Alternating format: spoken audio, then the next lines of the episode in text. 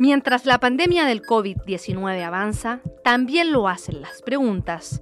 En Duna conversamos con los mejores especialistas para resolverlas. Esto es Coronavirus al Día.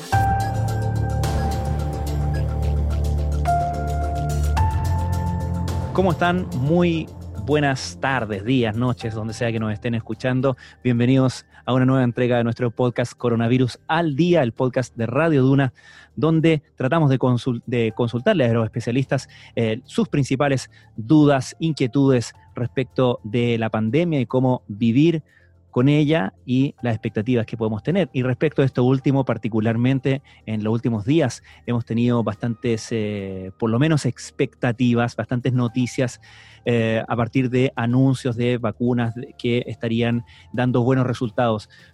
Es necesario poner esas cosas en contexto y en parte para eso ya tomamos contacto con el doctor Miguel O'Ryan, que ya nos ha, nos ha acompañado en este podcast antes. Él es eh, infectólogo del Instituto Biomédico de la Universidad de Chile eh, y ha estado también eh, asesorando, si no me equivoco, doctor, a las autoridades en tema de vacunas, ¿correcto? Sí, ahí somos parte del, del Comité Asesor de Vacunas COVID del Ministerio de Ciencia y Tecnología. Muy buenas tardes. Buenas tardes, muchísimas gracias por acompañarnos. Partamos por lo más noticioso, ¿no? Que es este anuncio de la vacuna Pfizer que informa a principios eh, de la semana que em, ha logrado, es un informe preliminar y, eso me gustaría preguntarle, que ha logrado cerca del 90% de inmunización. Em, esto es un informe que se hace antes de terminado el ensayo clínico, ¿correcto? Así es. Esto es lo que se llama un análisis interino. Eh, que fue realizado en el estudio de Pfizer, ¿no es cierto?, anunciado por los medios, de también que todavía no hemos visto los detalles, pero anunciado seriamente, en donde con más de 40 eh, mil eh, participantes voluntarios, la mitad, eh, supongo yo que la mitad recibió la vacuna y la mitad recibiendo placebo, porque hay otro esquema que son 12 a 1 por la, randomización, pero si fuera 1 a 1, y con 94 casos de COVID ya ocurrido al tiempo de la, eh, de la primera semana post segunda dosis. Y yo me imagino que a partir de los 15 días post primera dosis, que es lo que normalmente se hace para ver, darle tiempo a esa primera dosis para ser efectiva. Así que en este periodo muy corto de tiempo, de estos 94 casos que ocurrieron de COVID ya, porque son mucha gente, ¿no? Más de 40 mil, eh, 9 de cada 10 ocurrió en el grupo que recibió placebo. Eh, y solo uno de cada diez han recibido vacuna. Es una muy buena señal, señal inicial, un resultado que todos queríamos ver para comenzar, ¿no es cierto?, para dar la prueba de concepto de que esta vacuna y probablemente la gran mayoría de las vacunas van a tener una eficacia eh, contra COVID-19, pero ahora hay mucho que seguir aprendiendo confirmando y eh, viendo detalles de esta protección que son fundamentales antes de saltar a conclusiones demasiado juiciosas eh, de una manera em, excesivamente precoz. ¿Es común que se hagan estos reportes, estos informes preliminares cuando la prueba clínica no está concluida? No, no es común, pero no estamos en tiempos comunes. No es común que los ensayos clínicos hayan sido llevados tan intensamente por la prensa. Hay mucha ansiedad eh, natural, como hemos conversado. Esta epidemia causa gran angustia, eh, porque debe causar angustia. Y en ese sentido, eh, quizás esto que no es habitual fue realizado para dar un cierto grado de voz de esperanza también a una población mundial que ha estado bastante golpeada por el COVID-19. Yo no entiendo esa manera, eh, pero, eh, y es una señal como un incentivo para todos, pero eh, vuelvo a insistir, aquí hay muchas cautelas necesarias. Claro, porque a la vez esas informaciones tienen consecuencias muy directas y, también hay que decirlo millonarias, ¿no? Hay, hay movimientos incluso bursátiles que están relacionados con este tipo de, de noticias. Sí, bueno, no, no, sin introducirme en eso, porque el mercado Mm. bursátil es como a veces como una montaña rusa. Mm, Puede subir y el día de mañana hay un evento adverso serio y baja. claro. Y la verdad es que, pero más que eso, y basado razonablemente en lo que sabemos de, de inmunología, vacuna, COVID y ciencia, era bien importante saber si esta primera señal no iba a hablar de una vacuna 60%, 80%, Mm. 90% o 30%, que habría sido un desastre. Mm. Eh, el que los primeros indicios sugieran que la inmunidad protectora, al menos de muy corto plazo, es alta, eh, obviamente eh, es importante. ¿Y existe, doctor, un porcentaje de inmunidad donde uno determine si la vacuna es eh, efectiva o eh, vale la pena finalmente eh, producir, distribuir e inocular a la población? Es una muy buena pregunta y finalmente es una decisión multifactorial que depende, como dice el nombre, de varios factores para que las autoridades eh, regulatorias, incluso de política de salud, terminen decidiendo si una vacuna vale la pena o no vale la pena. Eh, uno podría poner el ejemplo, ¿no es cierto?, si eh, tuviéramos una infección generalizada de ébola, que tiene un 30% letalidad, y estuviera causando estrago a nivel mundial, y el único objetivo era lograr, es lograr una vacuna que tenga un 30% de, de eficacia, porque no se puede algo mejor, uno diría, bueno, vale la pena, ¿no es cierto? Lo tomamos, A pesar claro. de que no es una- lo tomamos, exactamente. Mm, mm. Eh, ahora, ese es un extremo, ¿no? Eh, habiendo dicho eso, en general lo que uno espera es que una vacuna tenga una eficacia arriba de un 60%. Eh, cuando se acerca a 90% para arriba, estamos hablando de una vacuna que es una muy buena vacuna desde el punto de vista del impacto que va a tener sobre una infección. Así que de sostenerse esa cifra, yo vuelvo a insistir, porque mm, esto es un poquito como las elecciones. Aunque no tan variable como la, la norteamericana, pero normalmente uno puede partir con una estimación inicial, ¿no es cierto? Y puede más o menos pensar que eso se va a sostener, pero como hay múltiples variables que influyen en la biología finalmente en la inmunidad protectora, entre los cuales están, por ejemplo, la diferencia que puede haber de inmunidad protectora en diferentes grupos etarios. Hay que ver si la protección en mayores de 60 años es igual que en menores de 60. Los sistemas inmunes no siempre responden igual. ¿Y cuánto dura esa protección? Porque estamos viendo recién esa inmunidad protectora en el momento más robusto probablemente, que es cuando recién se inocularon las Mm. dosis. Pero ¿qué pasa cuando el sistema inmune ya ha dejado pasar tres meses, seis meses, un año, dos años, cinco años desde que se recibió la vacuna y la persona es expuesta al microorganismo? El sistema inmune sigue y va a responder tan rápido. Eh, Nosotros esperamos que sí, porque nuestro sistema inmune tiene memoria, afortunadamente. Y por eso nos enfermamos más de niños que de viejos, porque hay memoria. Pero la memoria a veces no es tan robusta como quisiéramos y puede disminuir esa eficacia protectora. Así que hay que darle tiempo a la ciencia, muy buenos resultados iniciales, pero eh, falta todavía para poder ser concluyente. ¿Sabemos cuándo debería terminar la, la prueba clínica, en particular de la vacuna Pfizer? Por lo que han dicho ellos y los mayoría de los otros estudios van a ser alrededor de dos años. Vaya. Eh, eh, porque generalmente lo que uno quiere ver es, lo primero es cuánto protege una vacuna a un año, eh, que es un periodo razonable para una epidemia o por un cuadro infeccioso que normalmente se repiten, se pueden repetir año a año, ¿no? porque tienden a tener estas curvas, especialmente los virus respiratorios. Entonces, lo, lo- lo primero que uno quiere ver es si yo vacuno a alguien ahora, cuánto van a estar protegidos durante el próximo año.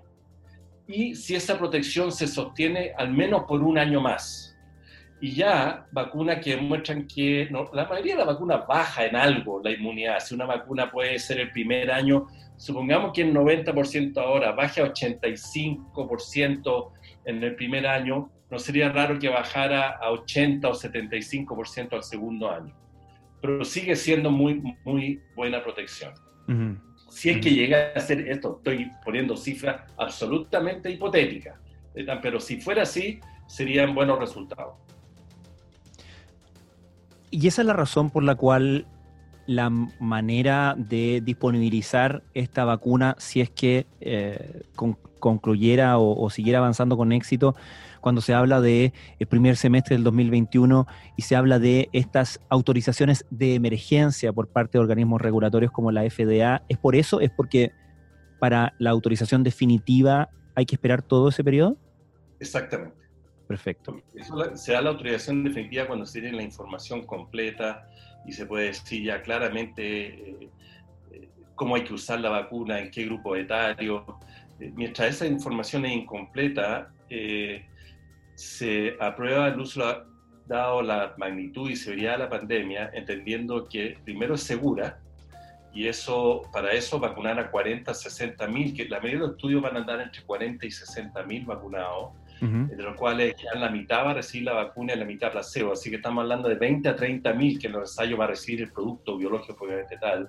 Permite dar una clara, eh, no señal, eh, permite tener una información muy robusta sobre la seguridad de la vacuna para la gran mayoría de los eventos y ya los eventos que puedan ocurrir en una frecuencia menor de 1 en 30, 50 o 100 mil, estamos hablando de eventos que son eh, tanto riesgo como cruzar la calle, ¿no es cierto?, y ser atropellado por un auto. Son, son muy, muy improbables, que pueden ocurrir, pero muy, muy improbables, eh, en la medida que eh, no hay nada que es 100% seguro en la vida ni siquiera levantarse la cama en la mañana es 100% seguro, puede pasar algo.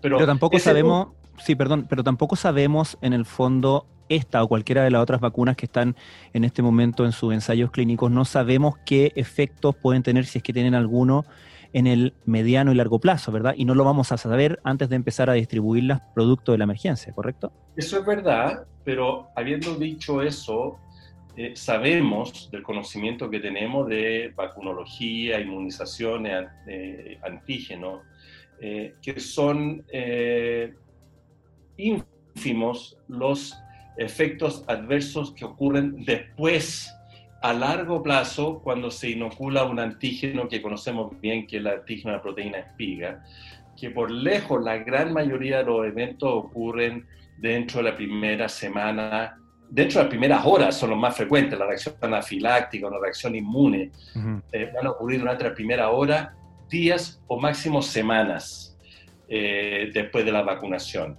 Que pueda ocurrir un evento raro que alguien empezó a montar algún tipo de respuesta prolongada en el tiempo que le produzca una enfermedad, por ejemplo, tipo autoinmune, que pueda ocurrir seis meses o un, un, año después y se demuestre que fue por la inoculación de la vacuna, cuando ocurren tantas cosas en ese periodo, ¿no es cierto?, que pueden desencadenar estas enfermedades que son muy raras, eh, la verdad es que muy, muy poco probable. Esto no es magia, esto es biología. Entonces, eh, en ese sentido, la gran mayoría de los eventos adversos que hay que registrarlo y saberlo, van a ocurrir en el periodo más inmediato de vacunación. Por eso el que se hayan, eh, Pfizer también dice que la vacuna es segura, porque llevan cuarenta y tantos mil vacunados y han seguido hasta una semana después de la segunda dosis, pero más de un mes después de la primera dosis. Eh, y no han tenido eventos adversos serios de, de, gran, de preocupación en cuanto al producto propiamente tal. Así que eso es, es tranquilizador. Ahora entiendo que particularmente con esta vacuna de Pfizer eh, se requiere para temas de distribución y almacenamiento eh, una capacidad que no necesariamente se encuentra en todas partes, eh, particularmente tiene que ver con, con congeladores que mantengan la, la, vacuna, ¿cierto?, a cierta temperatura eh, y, con camiones que puedan, eh, u otros medios de transporte que puedan mantener esa temperatura. ¿Esto es lo correcto? Así es. Eso quiere decir que la distribución generaría también un problema logístico del que hay que, hay que ocuparse. Sí, como muy bien dijo Anthony Fauci, eh, es, es un desafío. Mm. Que es, un desafío que si fuera el único producto disponible, habría que superar el desafío a nivel mundial. Habría que ver cómo hacer llegar freezer a menos 70 con generadores a África, a mm. India, ¿no es cierto? A, donde, a los lugares más pobres del mundo, donde básicamente esa condición de tener freezer a menos 70, menos 70 estamos hablando de congelamiento puro, ¿no? Mm. Eh, y son freezer muy especiales, son muy caros, eh, que obviamente complejiza para los países menos desarrollados. Mm Y es importante decir que este tema de, de, la vacunación depende de muchos procesos. Una cosa es poder desarrollar la vacuna, pero desde que esa vacuna esté en, en, su frasco desarrollado, ya sea en forma líquida o en polvo liofilizado, y llegue al brazo de las personas en el mundo, tienen que pasar muchas cosas y muchas veces se falla ahí. Una de ellas es la cadena de frío, mantener en frío todos los productos biológicos importantes. Unos son más exigentes que otros. Los más lábiles efectivamente son los productos derivados de material biológico de, de RNA, que es material, ¿no es cierto?, ribonucleico, que son moléculas muy lábiles, que requieren estar cristalizadas y congeladas.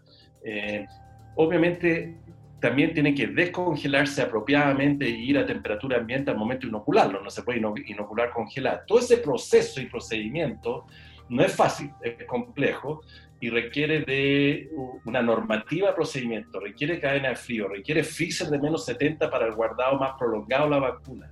De ahí pasarlo a, a freezer o refrigeradores por un tiempo antes de aplicarlo y hay temperatura ambiente. Todos esos procedimientos son fundamentales. ¿Todas las vacunas necesitan menos 70? No. Las otros candidatos vacunas proteicas propiamente tal o en, aquella en que el, RNA no está en partículas lipídicas, sino que está en estos vectores virales que son más resistentes, eh, no requieren tanta exigencia de congelamiento. Y eso le va a dar, cuando tengamos altas vacunas, le va a dar cierto grado de ventaja ¿no es cierto?, para ser utilizado en aquellos lugares donde disponer de freezer menos 70 eh, es bastante más. Ahora, doctor, entiendo que el gobierno eh, firmó convenios con varios eh, laboratorios desarrollando vacunas, con algunos de los cuales parte del trato es que parte de los ensayos clínicos, las pruebas en, en personas, eh, se desarrolle en parte con población chilena. Y entiendo que ese no es el caso con Pfizer, pero sí hay una conversación con ese laboratorio para eh, procurar eh, cierto acceso a las vacunas, ¿correcto?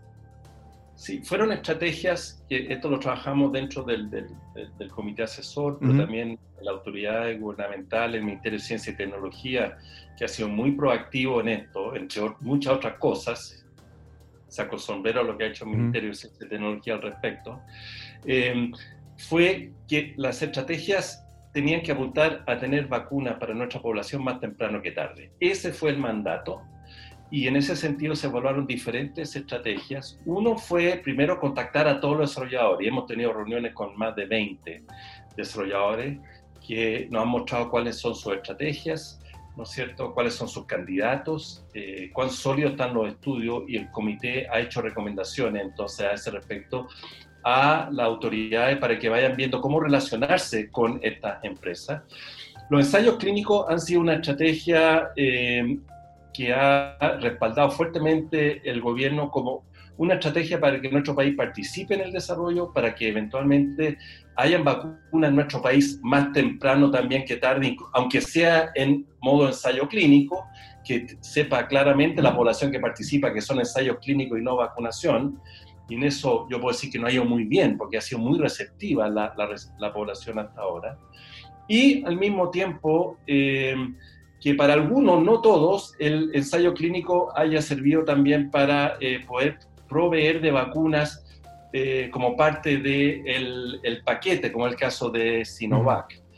Eh, pero al mismo tiempo está la estrategia de relacionarse con desarrolladores, aunque no se hagan ensayos clínicos en Chile, que es el caso de Pfizer, y que el gobierno ha anunciado que se hizo una provisión de alrededor de 10 millones de dosis de vacuna para estar ahí entre los primeros países de estos 1.300 millones de dosis que dice que van a tener el próximo año. Yo creo que las primeras 200 millones de dosis que dicen que van a tener a fin de diciembre probablemente las van a dirigir a Estados Unidos. Pero cuando tengan las 1.300 millones de dosis para el próximo año, nuestro país esté a la cabeza ya, porque ya tuvo una relación directa con ella para poder obtener esas 10 millones de dosis eh, lo antes posible. Finalmente, doctor, eh, entiendo que aquí los plazos son bien estimativos, bien relativos. Sin embargo, el eh, ministro Q ha hablado de si todo sale bien, primer semestre del año 2021.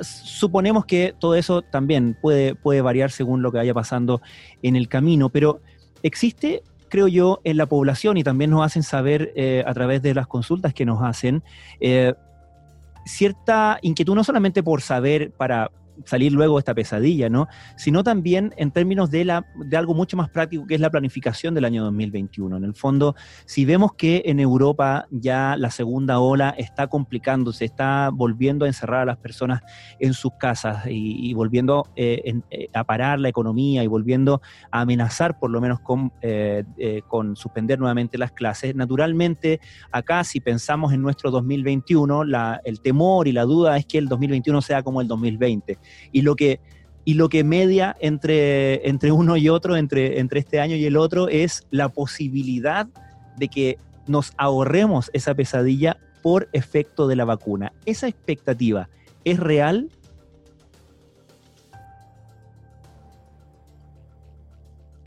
Quizás partir diciendo, Francisco, que no hay mucha percepción de esto, pero si no fuera porque probablemente vamos a tener vacunas, esta pesadilla que tú muy bien mencionas de amenaza que están viviendo en Europa, evidentemente en los meses más fríos, duraría al menos cinco años. Vaya. Estaríamos cinco años en esta pesadilla viviendo esto. Así que para poner las cosas en contexto, ¿no? Porque esa es la realidad. Gracias a los avances de, la vacuna que se están mostrando y que yo creo que se van a sostener, esto lo vamos a poder acortar probablemente a un máximo de dos, quizá un año y medio a dos años. Eh, lo cual nos va a hacer la vida probablemente mucho más vivible por, por, por un buen periodo de tiempo. Entonces, esa es el primer, la primera reflexión, porque a veces eh, se olvida eh, lo que significan estos tremendos logros. Eh, y al mismo tiempo, de repente nos ponemos como muy ansiosos en que esto va a salir rápido. No, esto no es rápido. Esto ya ha sido de una rapidez extrema, pero impensada, impensada. Y en parte porque se ha puesto una cantidad de recursos sobre la mesa que también ha sido impensado. Lo cual ha permitido hacer los estudios a warp speed, como dijeron, mm. ¿no cierto?, en la estrategia norteamericana problema al presidente Trump es que le salió una semana posterior a la, a la elección, fue el anuncio de Pfizer. Porque la verdad es que eh, es un anuncio eh, muy esperanzador, pero como muy bien señala, hay que darle tiempo ahora a que la ciencia haga su trabajo. Anthony Fauci dijo en CNN ayer, Anthony Fauci lo respetamos todos en el área de la infectología, que él estaba esperanzado que podían tener vacunas para la, toda la población norteamericana en abril del 2021. A mí me sorprendió. Eh, y cuando él habla es porque antecedentes tiene. Ahora, tiene que andar todo muy bien para que eso sea así. Si efectivamente eso es así, significa que Pfizer va a tener las mil y tantas millones de dosis, y no solo va a estar Pfizer, probablemente ahí ya va a estar Oxford AstraZeneca, que ha prometido mil millones de dosis, va a estar Janssen, que también va muy rápido y que va a tener otro tanto, de tal manera que si todo sigue como está y estas pruebas de concepto de alta eficacia se sostienen y no aparece ninguna sorpresa que yo no espero de efecto adverso severo, ¿no es cierto? A pesar de que escuchábamos todas estas, perdón que lo diga, tonteras a veces que ocurren en Brasil y, mm. y, y, los medios lo llevan y finalmente no tienen nada que ver, es, pero en fin, como no espero por plausibilidad biológica que alguna de estas vacunas tenga efectos adversos severos, que haya que cortar su desarrollo, pero hay que esperar. Estamos viendo que probablemente en forma inédita el próximo año vamos a tener vacunas. Y ahora, si me piden decir si hace el primer trimestre o el segundo trimestre, ahí ya esperemos un poquito porque depende. Hmm. Pero lo ideal, lo ideal es que pudiéramos vacunar a los grupos de riesgo antes del próximo otoño-invierno si lográramos eso, pucha, sería un, logro fenomenal. Y puede ser, puede ser. Nos quedamos con eso. Doctor Miguel Ryan, muchísimas gracias por habernos acompañado nuevamente en nuestro podcast Coronavirus al Día. Un gusto, Francisco. Muchas gracias a ti. Y nosotros nos despedimos, eh, les dejamos invitados como siempre a que nos envíen sus consultas y sus comentarios a través del hashtag coronavirus al día en nuestras redes sociales arroba Radio Duna, tanto en Twitter como en Instagram. Nos volvemos a encontrar la próxima semana. Muchas gracias por su compañía.